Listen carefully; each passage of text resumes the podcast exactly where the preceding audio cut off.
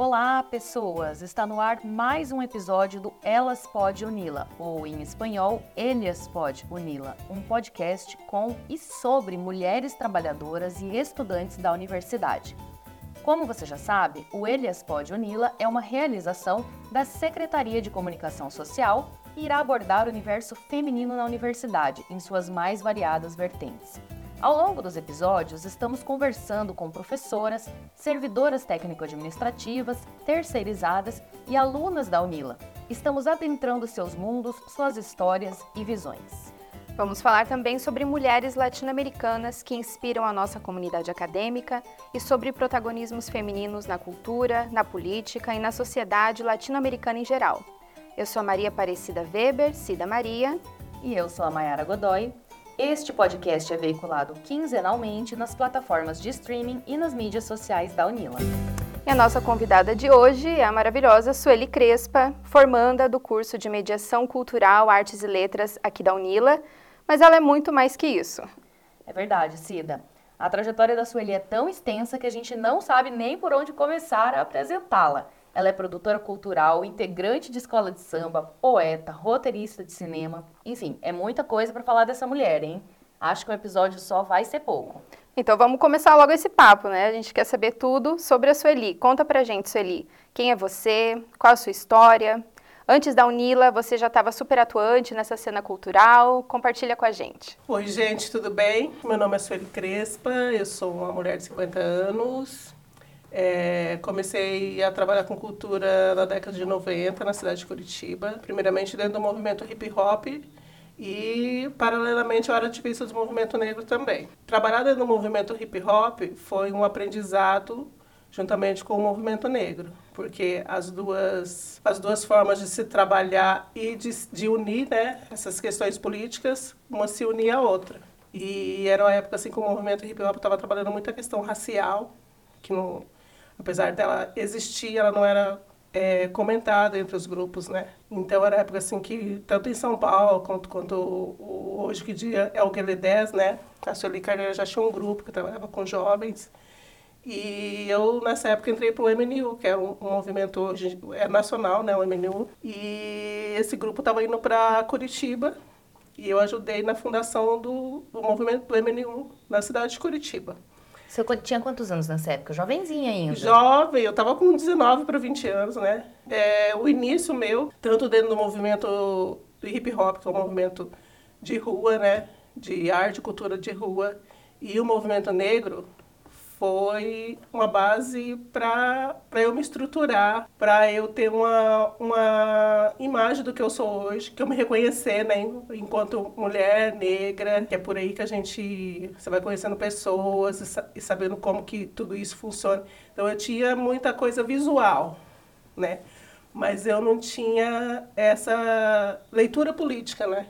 Que seria isso. Então essa leitura eu fui ter quando quando eu realmente comecei a participar ativamente dos movimentos sociais, além do movimento negro, né? Então, é, já tinha movimentos de gente que lutava por casa, então a gente ia nessas reuniões também, tinha dentro do próprio movimento hip hop existiam essas pessoas, as pessoas já lutavam por saúde, então todo mundo já estava lá.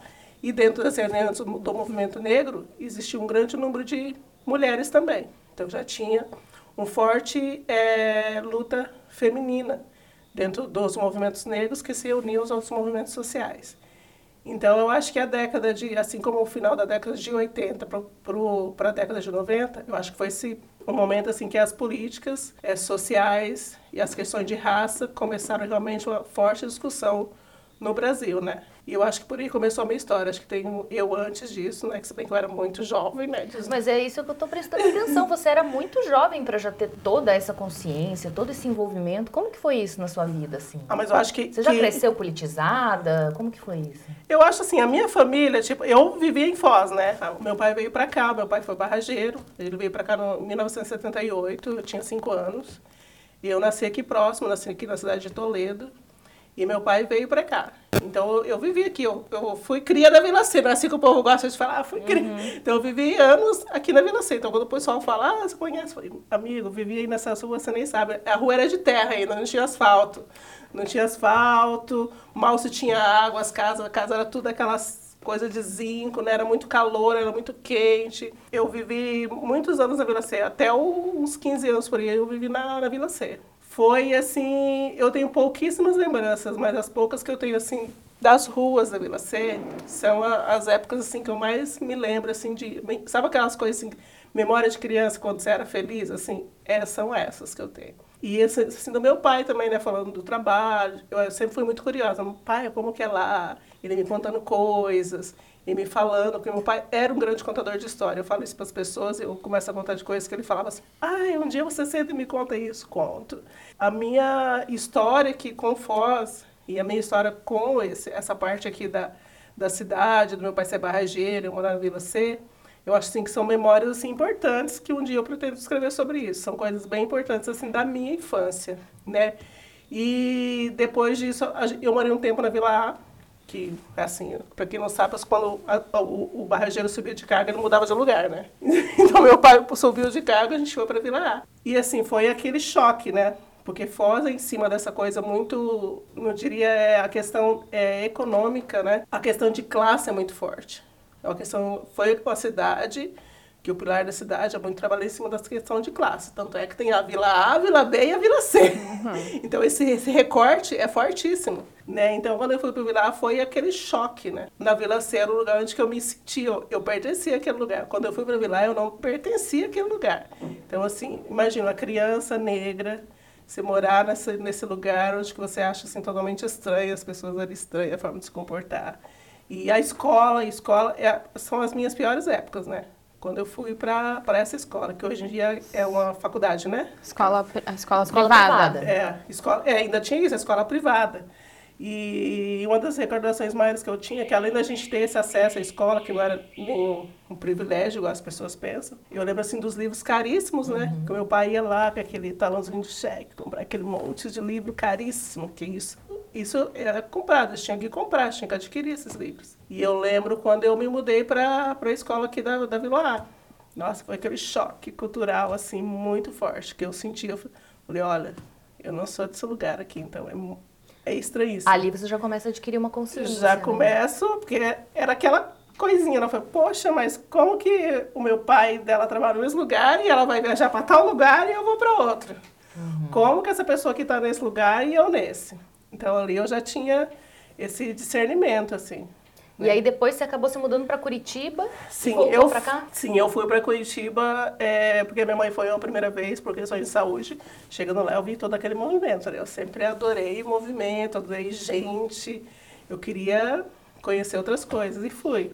E chegando lá, logo depois disso, né, que eu, que eu quis realmente ir, fui conhecer a cidade, conhecer outras coisas, né, fui morar com, com o irmão da minha mãe, meu tio, e Curitiba para mim foi, assim, essa descoberta, né, eu queria saber o que tinha nos lugares. E durante esse período eu tive acesso a esses encontros com várias pessoas, né, e uma delas foi o encontro no shopping, que esse shopping ainda existe hoje, que é o Shopping Itália, que virou um ponto de memória do movimento hip hop de Curitiba.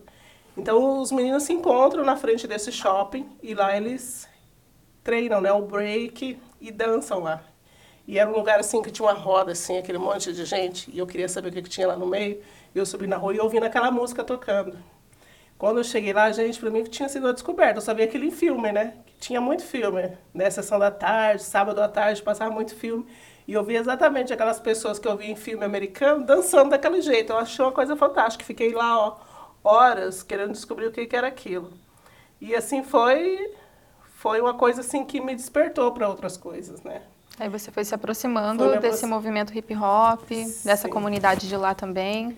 E Sim. nessa época você já começou a escrever? Como que foi? Porque você permeia muitas artes, né? Muitas formas Sim. de artes. Então, Sim. como que foi essa história? Sim. E então, daí todo sábado esse grupo se reunia lá, era um ponto.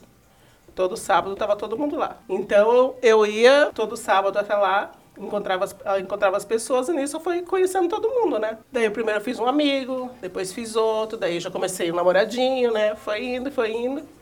E desses encontros eu fui sabendo de outras coisas também.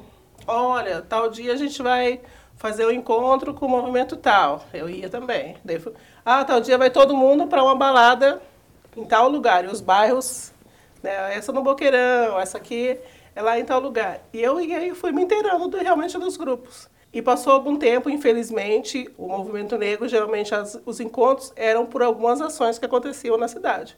Curitiba é uma cidade fácil de se morar, principalmente para a população negra, porque é visto muito essa questão, ai, ah, Curitiba, os, os fake news de que é a cidade europeia, que é a cidade isso. Nada disso, gente, não se engane que, que, não, é bem assim, né? A minha aproximação com o movimento negro são também porque as pessoas dessa época, as pessoas negras que viviam na cidade, estavam atrás de reivindicações. Né? Então, esses encontros eram feitos semanalmente, que tinha um fórum de entidades negras. E nesse fórum se encontravam todas as entidades da cidade, nesse fórum. E entre essas entidades estavam o movimento hip hop. Então, tiravam um representante e a gente ia para essas reuniões. Então, ia uma massa, ia uma galera. E eu fui para uma dessas reuniões. Então, chegando lá, ver aquele monte de mulher, né? Umas com turbante, colares e coisa. E já, já havia muita discussão, a discussão de gênero era fortíssima já nessa época. E, e pastorais, né? Tinha o pessoal da, da, que lutava pelas reivindicações da população carcerária. Tinha o pessoal da saúde, né? Que já lutava pela questão da saúde da população negra. Tinha o povo de santo. Então, estava todo mundo ali. E eu fui conhecendo um por um né, de to, todo, todo esse povo. A minha aproximação com o, o MNU, que é um movimento grande que tem no Brasil, foi em decorrência de um, de um, um ato violento que aconteceu na cidade de Curitiba, que em 1995 assassinaram um rapaz no Largo da Ordem, um menino preto, gay, e ele foi brutalmente assassinado por um grupo de neonazistas, né? Então isso virou um caso nacional, né? Então foi para São Paulo, foi para Rio de Janeiro. E chegando lá em São Paulo, é, chegou nas pessoas do MNU, né? E eles vieram para a cidade para participar dessa reunião onde a gente estava, que era a reunião do Fórum de Entidades Negras. E lá eles cobraram reivindicações, porque o MNU sempre teve essa linha de frente, né? É um movimento radical, eles vão vir aqui, vão fazer isso, vão fazer... E fizeram realmente, né? Fizeram, foram em prefeitura, falaram com o prefeito, fizeram muitas reivindicações eu falei assim, poxa, eu quero estar tá aí nesse meio, gente. O pessoal chegou com tudo, chegaram chutando a porta. O então, MNU é o Movimento Negro Unificado. O Movimento Negro Unificado. É um movimento que, que teve muitas pessoas importantes. Né? A Lélia Gonzalez, a Beatriz Nascimento, é, a própria Sueli Carneiro fez parte do MNU. Então, assim, tem muita gente que é, se formou e criou o, o, o MNU. Então, a Lélia Gonzalez, o próprio Abdias Nascimento também esteve à frente do MNU. O, a época que eu entrei no MNU, a Lélia Gonzalez, ela morreu em 1995, 94, né? Então, eu entrei em 1995, ela tinha acabado de falecer. E todo mundo falava da Lélia Gonzalez nessa época. Então, quando eu vim para a universidade, as pessoas começaram a falar da Lélia Gonzalez. Eu falei, gente, será que é a mesma Lélia? E era a mesma Lélia. E a Beatriz Nascimento também. Hoje em dia, todo mundo lê a Beatriz Nascimento e é essa, essa, essa referência, né? Tanto ela quanto a, a Lélia.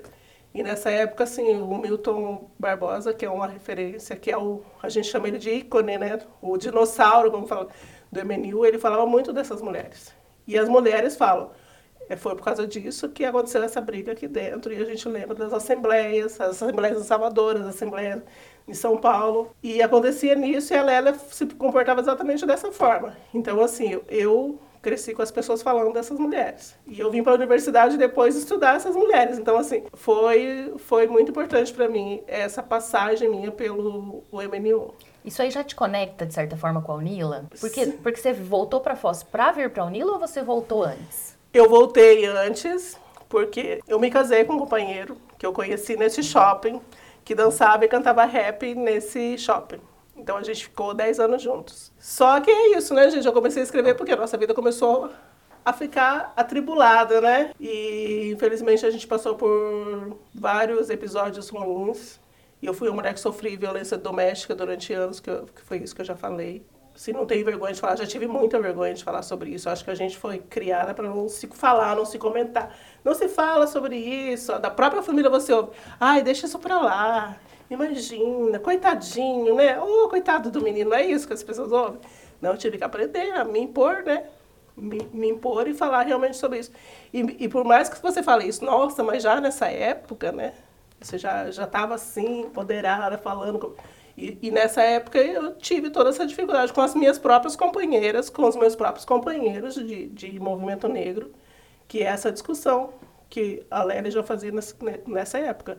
Existe um problema de gênero dentro do movimento negro, existe um problema de gênero na sociedade toda, inclusive dentro do movimento negro. Uma coisa não exclui a outra, né? Exatamente. E, e era uma coisa assim que as pessoas sabiam. E eu não escondia isso. Eu falava, não vou ir hoje porque aconteceu tal coisa em casa.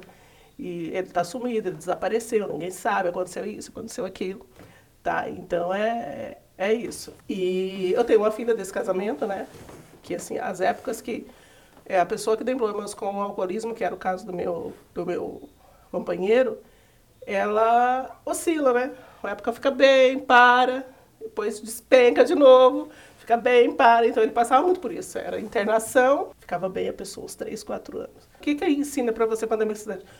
Quando você está na militância, como você sendo mulher? É isso, né? Mas ela é seu companheiro, uma pessoa que também precisa do seu auxílio. Tem que né? acolher, né? Tem acolher, ajudar. Também passa por isso, por aquilo. E eu realmente tinha essa visão. Hoje em dia eu não tenho mais falar. Amor próprio, não é isso? Você tem que ter amor próprio. Eu tinha uma filha, precisava de mim. Então, assim, quando eu realmente é, vi que não tinha realmente solução, foi quando chegou, quando você chega realmente nas vias de fato, né? Que é a ameaça de morte. Então a pessoa falou assim: tá vendo esse vídeo de álcool? Eu vou jogar em você dormindo, vou tacar fogo, vou te deixar lá queimando. Daí eu falei: poxa, depois de tudo que você fez, vai ser assim? Eu falei: então tá. Então, na, na, das últimas vezes que foi essa, essa coisa da, da ameaça, realmente, que eu falei assim: não, não é possível, gente. Não é nada disso, que as pessoas, as pessoas ou as pessoas estão me ensinando uma coisa errada, ou eu estou muito errado, ou eu sou realmente a ruim da história, que é isso que a gente, que a gente sente. Eu sou péssima, eu sou a péssima mãe, eu sou a péssima companheira, eu não posso estar ali.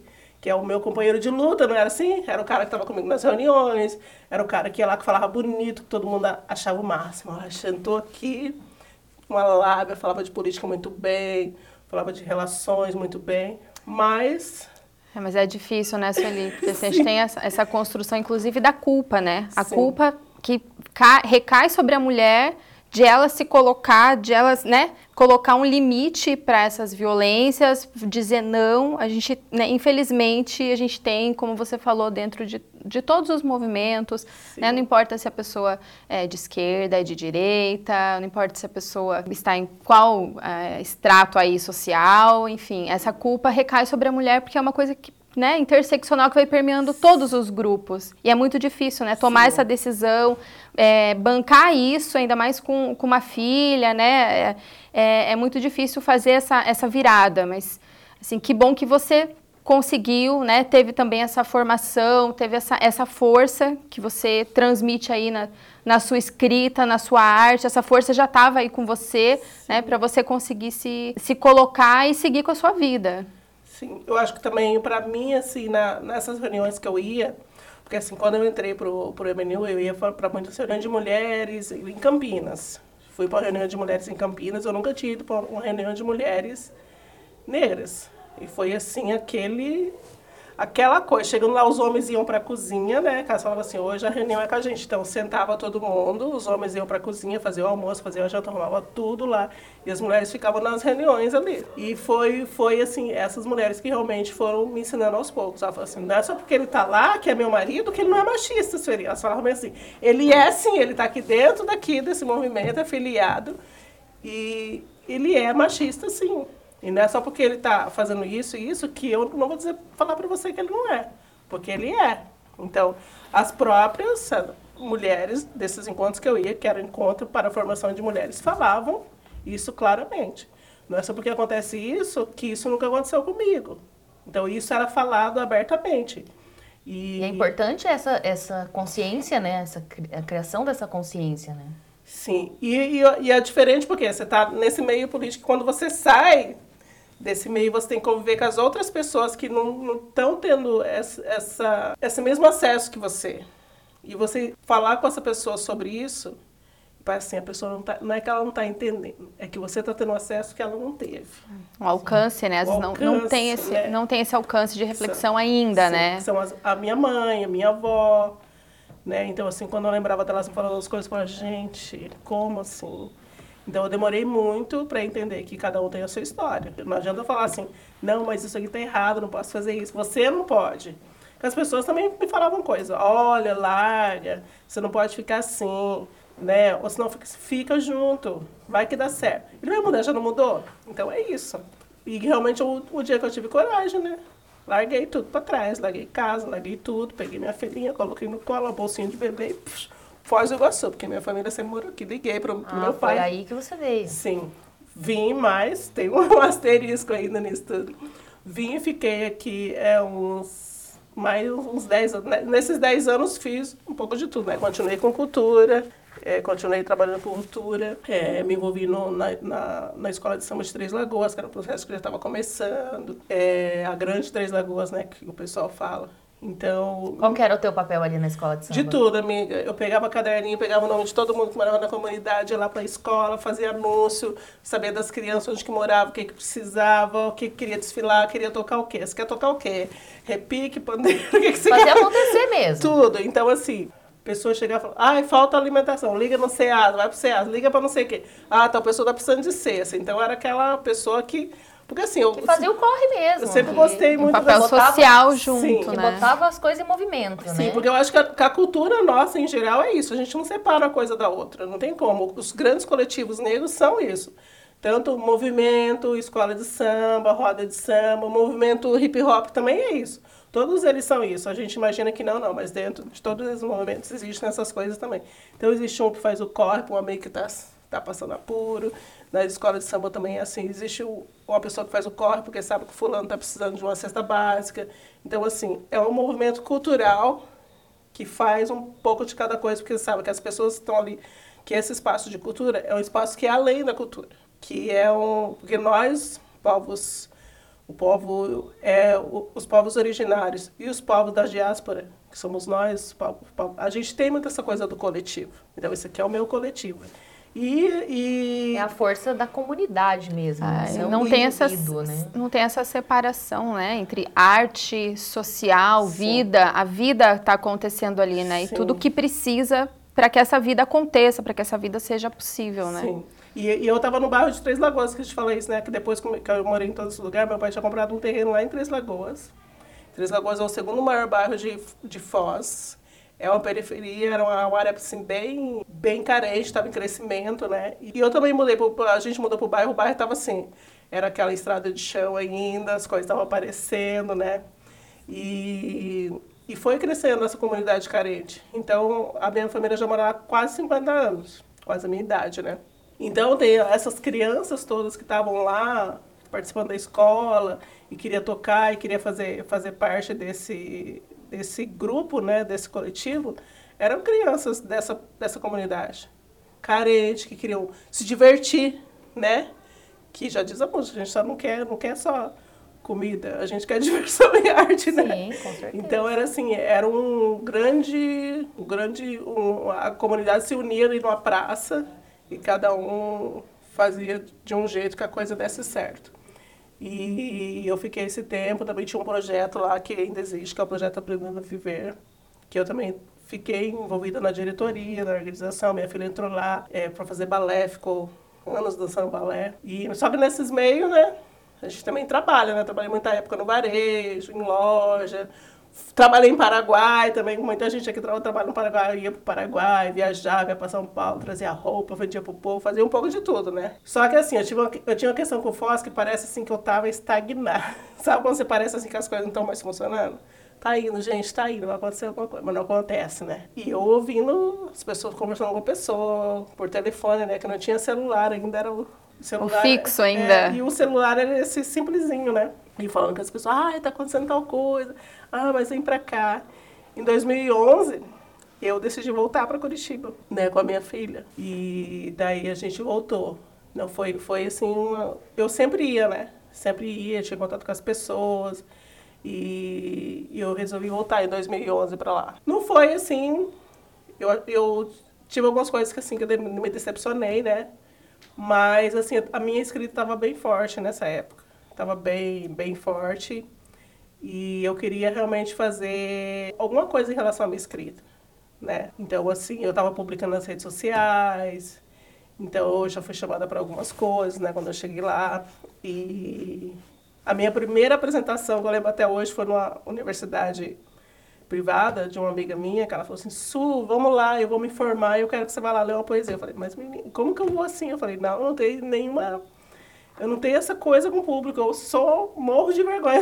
Não, mas vai, vai ser tranquilo, nem vai ter muita gente. E fui, né? Gente, foi uma, uma coisa assim horrorosa. Na frente do microfone dava pra ouvir o, o, eu mesmo respirar, meu coração tuc, tuc, tuc. Eu entrei assim em desespero de falar uma poesia e ler. Mas foi uma coisa assim que no final eu olhando pra tudo aquele povo, tinha uma senhora negra sentada assim, que eu via ela, tinha um cabelo assim, branquinho, sentadinha assim. E do jeito que eu li, ela ficava assim, com a mão. No final, ela veio falar comigo, ela falou assim, ai, meu nome é Maria. Onde é que eu encontro isso que você leu?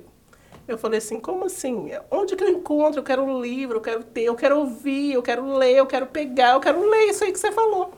Eu falei, ah, meu Deus, eu não tenho só nas redes sociais. Senhora tem rede social? Ela falou, ah, tem, mas eu não sei mexer. A minha neta que entra lá e mexe. E eu quero essa, essa coisa que você leu, essa poesia aí. Porque ninguém fala da gente.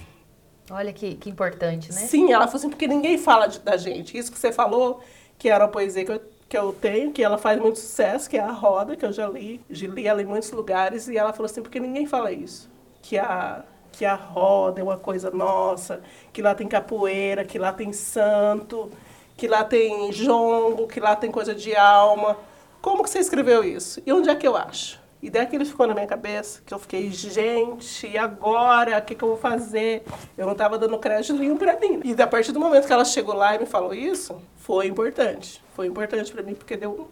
Você Ali você faria... se reconheceu como escritora? Ali você se ligou que você era uma escritora? Tipo... Eu acho que foi um, foi o um momento que eu, eu falei assim, se eu estou falando alguma coisa, porque eu, se eu escrevi isso e eu falei, é porque além dela, outras pessoas vão querer ouvir. Daí, pronto, minha filha. Aí foi. E eu comecei a trabalhar com produção de teatro do, do, do grupo de uma amiga minha. E eu ia para lá. E eu falei assim: ó, eu preciso ler isso, só que precisa ficar legal, gente. Vocês têm que me ajudar, já que vocês são do teatro. E daí foram me ensinando as coisas de relaxar, tudo não funcionou, não funcionou, porque eu não era, não era aquilo, eu não queria encenar uma coisa, eu queria ler e me sentir segura. Daí meu amigo falou assim, você tem que ir, onde tiver negócio você vai, uma hora você vai perder o medo. E daí fui, fui para, principalmente assim, onde que, eu, que era o meu público, onde que eu achava que eu ficava mais à vontade. Fui para sarau no Parolim, favela do Parolim, fui para sarau para mulheres, daí eu comecei a ler, e as pessoas vinham falar comigo, e eu comecei a achar realmente, gente, é isso então. E eu, eu falei assim, é aqui. Daí eu me localizei ali. Ali, ali eu me localizei. E aí você estava movimentando a cena ali também, né? Tava. E tava assim, porque e a partir daí eu fui fazendo os pontos de ligação, né? Universidade, comunidade, terreno, então todos esses lugares eu, eu ia. Que daí mudou a minha forma de militância. Porque quando eu vim para cá, eu perdi meu contato com o MNU, com o Movimento Negro. Eu resolvi fazer essa corte. Eu falei, não, vou cortar toda essa ligação que eu tinha com essas pessoas, porque era uma coisa que não estava fazendo bem. Assim, para mim, eu enquanto mulher. Então cortei todas essas coisas e nesse momento eu falei assim, agora minha militância vai ser diferente, que é uma forma diferente de militar. Então eu fui participando, participando e resolvi participar do slam, que é uma competição de poesia tem, hoje em dia tem aqui na fronteira, né? Slam da Fronteira, Jay, é, em Curitiba tem o Slam Contra-Ataque, que foi a primeira edição do Slam Contra-Ataque, que era ali na praça do Cavalo Babão, né? No Largo da Ordem. E eu fui para lá, só que eu fui assim para assistir. Chegando lá, eu tava com um amigo meu, que é o André, que é esse meu amigo de teatro. Ele falou assim: Su, pega uma poesia, vamos ler. Eu falei: não. E deixa uma, uma. A menina que apresentava, que organizava, falou assim: ai, a Suri tá aqui, Sueli, vem cá, vamos ler. Ah, só lê, você não precisa competir. E eu li uma poesia que foi essa mesma poesia que eu li pra essa senhora. E daí foi um alvoroço tão grande, gente, que eu fiquei assim: gente, o que, que tá acontecendo? E foi bom pra mim, porque ali era, um, era comunidade totalmente jovem, né? Eram muito jovens. Eu era bem mais velho do que todos eles. E eu fiquei ali entre os três finalistas, que naquele dia eles tiraram os três finalistas. E daí eu realmente fui vendo que era isso. Eu falei, não, agora eu vou realmente trabalhar, juntar as coisas, né? Que não dá para viver só de poesia, de arte, de escrita no Brasil. E, e foi isso que eu vou fazer. Eu realmente comecei a a publicar mais, falar mais, me apresentar mais nos lugares. Todo lugar que eu ia, quando eu podia, eu falava, eu me apresentava. E com, com trabalho à parte, né? Continuava trabalhando em outras áreas. E como que eu vim parar na Unila, né? Pô, a grande questão, porque você tava com a vida movimentada ali, né? E aí, como que a Unila surgiu? E foi pela Unila que você voltou para Foz também? Como é que foi? Sim. A minha filha estava na, acabando o ensino médio, né? E ela resolveu fazer o Enem. Só que ela assim, tinha assim, essa dificuldade para estudar. Ai, mãe, eu queria estudar, mas eu queria achar alguém para estudar comigo. Eu chegava do trabalho, né? A gente chegava praticamente junto e falei assim: Ah, filha, vamos assistir um vídeo. Daí você vê lá, tem um monte de gente que explica no YouTube, já que você não quer ler uma coisa assim que você não consegue. Daí eu comecei a estudar com ela, né? E quando ela não conseguia eh, estudar, eu assistia o vídeo, fazia o resumo, daí eu passava para ela. E nisso que aconteceu, a gente foi fazendo. Quando ela fez a inscrição, ela fez a minha dela junto. Ela falou assim: mãe, vamos fazer o Enem? Vamos. Ela que tinha escrevido. É, porque ela falou assim: você já começou, porque eu já tinha eh, começado um curso de jornalismo e parei. E daí eu falei assim: será? Eu falei assim: vamos. Daí se você passar, você estuda. Se você não, se você não quiser, não precisa. Mas é bom, você já vai saber, né? Isso era 2016. Não, 2017, né? Que eu vim para o Unilo 2018. Daí a gente fez. A nota foi boa, né? Ficamos lá. Ela falou assim: ah, se inscreve, mãe, em algum lugar e vai ter coisa. Onde você, onde você inscreveu? Ela se inscreveu lá, tal, tal, tal. Ela se inscreveu na Unila também ou não? Se inscreveu na Unila também.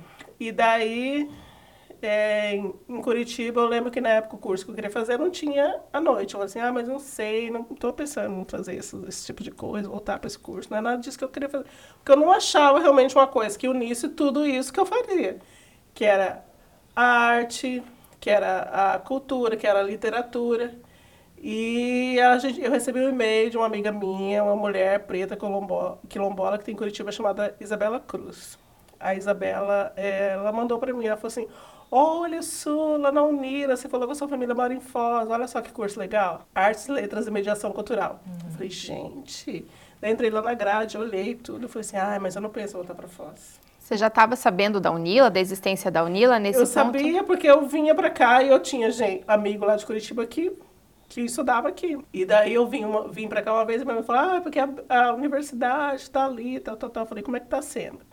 Ela falou assim, ah, eu não sei muito bem. Porque é aquela coisa, né? O povo de Foz manteve uma distância absurda, assim, que eu não entendia, mas a gente sabe como, como que funcionam as coisas aqui. E daí eu falei assim, não sei se é isso que eu quero. Só que nesse, em 2017 eu perdi meu pai. E, e a minha mãe tinha ido visitar a gente em 2018. E eu notei assim, a gente que é mulher, a gente nota assim, eu falei, nossa, minha mãe não tá legal, tá assim, pálida. Minha filha, ai mãe, ela tá muito magra, a gente precisa cuidar dela. E ficamos com aquela imagem assim na cabeça, sabe? E a minha filha todo dia chegava e falava da avó, falava da avó, falava da avó. Falava. Eu assim, não, não vou voltar pra fora, as coisas estão acontecendo, eu quero ficar aqui, porque... Ah, mas aí qualquer coisa, se não der a gente volta. Eu falei, não, não quero. Ela falou assim, mãe, vai lá, faz a matrícula, se inscreve lá, no, não, se a gente passar, a gente vai. Eu vou, se você não quiser eu vou. Eu falei, beleza. Passamos, viemos pra cá, eu... Daí vim aqui, conversei, né, vim pra saber como é que era. Falei, ai meu Deus, será que eu tô preparado pra vir pra cá? Não sei se eu tô preparado. Acordei no dia e resolvi que eu vinha, porque eu sou muito assim. Acordei e falei, eu vou.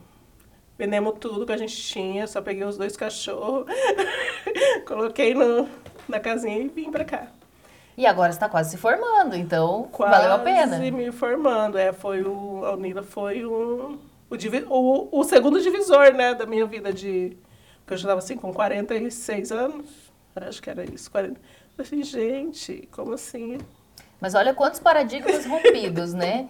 Que sim, você pode entrar na universidade com uma idade mais avançada, né? sim. né? Que sim, você pode movimentar toda a sua vida uma é uma história de que você foi fazendo a diferença onde você passou, né? Então olha quantas quantas histórias dentro da história, né? É, e legal também pensar como a sua formação, ela não partiu da universidade, né? ela partiu de movimento social, ela partiu de uma vivência. Então você já chega na universidade com uma bagagem muito diferente, né? Assim, de, um, de uma pessoa que sai da escola, né, do ensino médio, vem para a faculdade, que às vezes não tem essa vivência, não tem essa experiência. Então é, é um é um processo inverso, assim, né? Geralmente o pessoal começa a conhecer os movimentos e começa a participar, fazer uma leitura política mais crítica da sociedade a partir da, da formação, né? Quando tem essa oportunidade de acessar essa, é, o ensino superior, por exemplo, né? Ou ainda no ensino médio. Mas muito ainda no público, né? Assim, mais Sim. essa característica, né? É. E você não, você já veio com essa formação, a sua primeira formação, que você falou, né? O, o, primeiro grande divisor de águas aí foi esse, esse envolvimento, esse engajamento com, com os movimentos sociais. E depois, em segundo momento, usar também dessa militância e toda essa formação no espaço da universidade. Ah, sim. Sim, eu também fiz, eu tive que fazer esse, essa trajetória, esse recorte todo, conversando aqui um dia com a Ângela, né? A professora de antropologia, a gente começou a conversar, ela falou exatamente isso. Ela falou assim, não, mas você tinha uma trajetória X, e depois ela falou assim, e, é, e por incrível que pareça, é também um. Acontece com, muita, com muitas, muitas mulheres, né? Assim, porque a gente tem esse acesso tarde, é, e agora que surgiu a política de cotas, não tem pouquíssimos, pouquíssimo tempo. E, e para mim também, mesmo eu tendo toda essa trajetória, eu levei vários choques, né? Tipo assim, é nessa universidade especificamente, né? Que são os estudos, as leituras e as pessoas também, né? Conhecer outras pessoas, ter a, acesso, acessar outras coisas que eu não tinha. Sim. Foi importante para mim também. E assim, as professoras, né? Muito mais tinham muita, muitas professoras assim, ou a gente tinha a mesma idade elas eram mais jovens do que eu. Mas foi assim um, um longo aprendizado. E da escrita, né? Acho que a minha escrita também, eu não vou dizer que ela não mudou, mudou. Mudou, mas ela continua assim, eu continuo acho que no mesmo caminho que eu sempre quis. É tá, que é falar sobre isso nesse processo de cura que eu acho que ele é sempre a gente está procurando, né? Porque assim, a militância ela adoece muito. Hoje em dia a gente vê assim que mulheres morrem muito jovens, né? Tanto na militância ou enquanto é, a saúde geral da população negra se morre muito cedo. A Lélia morreu muito cedo, não tinha nem 60 anos, me parece, né? Beatriz também morreu muito cedo. Então, assim, há pouco tempo agora a gente perdeu uma militante também. As mulheres na militância morrem muito cedo, porque o racismo adoece né, a população negra. Então, se acaba morrendo muito cedo. E eu penso assim, eu falei, gente, já que eu estou nesse espaço, poxa, lá tá me dando essa oportunidade, eu vou aproveitar, né? Sim. Então, é, eu fui para esse, vim para esse espaço e falei assim, vou fazer o meu melhor. E foi, o primeiro, o primeiro ano, não vou negar que foi difícil, né? Foi difícil para mim o primeiro ano, me adaptar, achar assim, ah, gente, será que eu tenho que estar tá aqui? E fiquei, e fiquei, não sei se é bem isso. Mas fiquei naquela, eu falei, não, mas agora que eu vim, eu vou ter que ficar, porque eu precisava de um motivo para ficar em Foz. E o meu motivo foi me focar no meu estudo. Foi assim, aqui eu vou ter um, uma outra visão dessa cidade, né? Porque a minha, cidade, a minha visão, assim, era bem, bem complicada em relação a, a, ao lugar em si, né? Tanto politicamente falando, estrutura, acho que falta muita coisa para a cidade, estrutura, desenvolvimento, tudo, acessibilidade, né? A gente que mora aqui sabe. E eu vindo para cá em, em 2018 foi isso, né? Eu fui conhecendo as pessoas e na universidade, eu mesma, né, enquanto mulher negra, tá dentro desse espaço, além do, da minha própria, meu, meus próprios acessos que eu tive antes, que é, foi a militância, movimentos sociais, essas minhas visões de cultura, que foi bem importante. E depois eu pude fazer essa ligação com outras coisas, né? Que foi o cinema, os vídeos, né? Eu comecei a trabalhar com câmera, porque tinha medo de falar em público, né? fui fui, fui para frente das câmeras. Eu, se bem que eu tinha feito um trabalho antes em Muritiba, mas foi uma coisa assim pequena. Mas quando eu cheguei aqui, as pessoas me conheciam por causa desse vídeo. Aí deu um choque um dia. Eu falei, como assim? Você não é uma pessoa que está num vídeo de um grupo, que é o grupo Mulamba, né? Que é um grupo de Curitiba, um grupo que, de mulheres. E eu conheci a Cacau e a, e a Amanda. E, eu, e elas me chamaram, Sueli, a gente está fazendo um grupo, um vídeo, a gente quer chamar várias mulheres. E a gente quer te chamar para você participar. E eu fui, fiz esse vídeo. Esse vídeo, inclusive, ganhou um prêmio, que era a direção da Virginia Ferrante. E eu cheguei aqui onde eu encontrei o Paulinho, Paulinho do Cavaco. Hoje eu assisti um vídeo, você estava nesse vídeo. Falei, que vídeo é esse? Foi um vídeo de uma banda de mulher, que aparece um monte de mulher empoderada, falando de violência, não sei o quê. Foi, gente, ele falou, mostraram na minha aula de história. E eu fiquei chocada. Eu falei, eu, aula de história, não mostrou o vídeo? Ele falou, sim. E a partir daquele dia lá desse vídeo, um monte de gente viu esse vídeo, e todo mundo sabia quem eu era desse vídeo. E daí gostei. Daí o pessoal de cinema captou o negócio, né? Vamos catar ela lá. Você foi ampliando para mais esse, mais esse tipo de arte também, né? Sim. Foi, foi importante para mim. foi importante porque mudou, né, também a forma de se militar, mudou, agora hoje em dia a gente tem rede social, tem, você tem que aprender, né, hoje em dia você pode ver que essa formatação aqui, né, podcast, e vídeos, hoje em dia as poesias estão lá em vídeos, em vídeo poema, e curtas com poemas, tem tudo que as pessoas colocam dentro dessa, desse formato, né? Que é o, trabalhar com a câmera.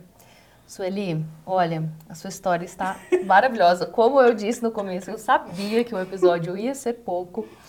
A gente gostaria de ouvir muito mais da sua história. Talvez a gente te convide de novo para continuar.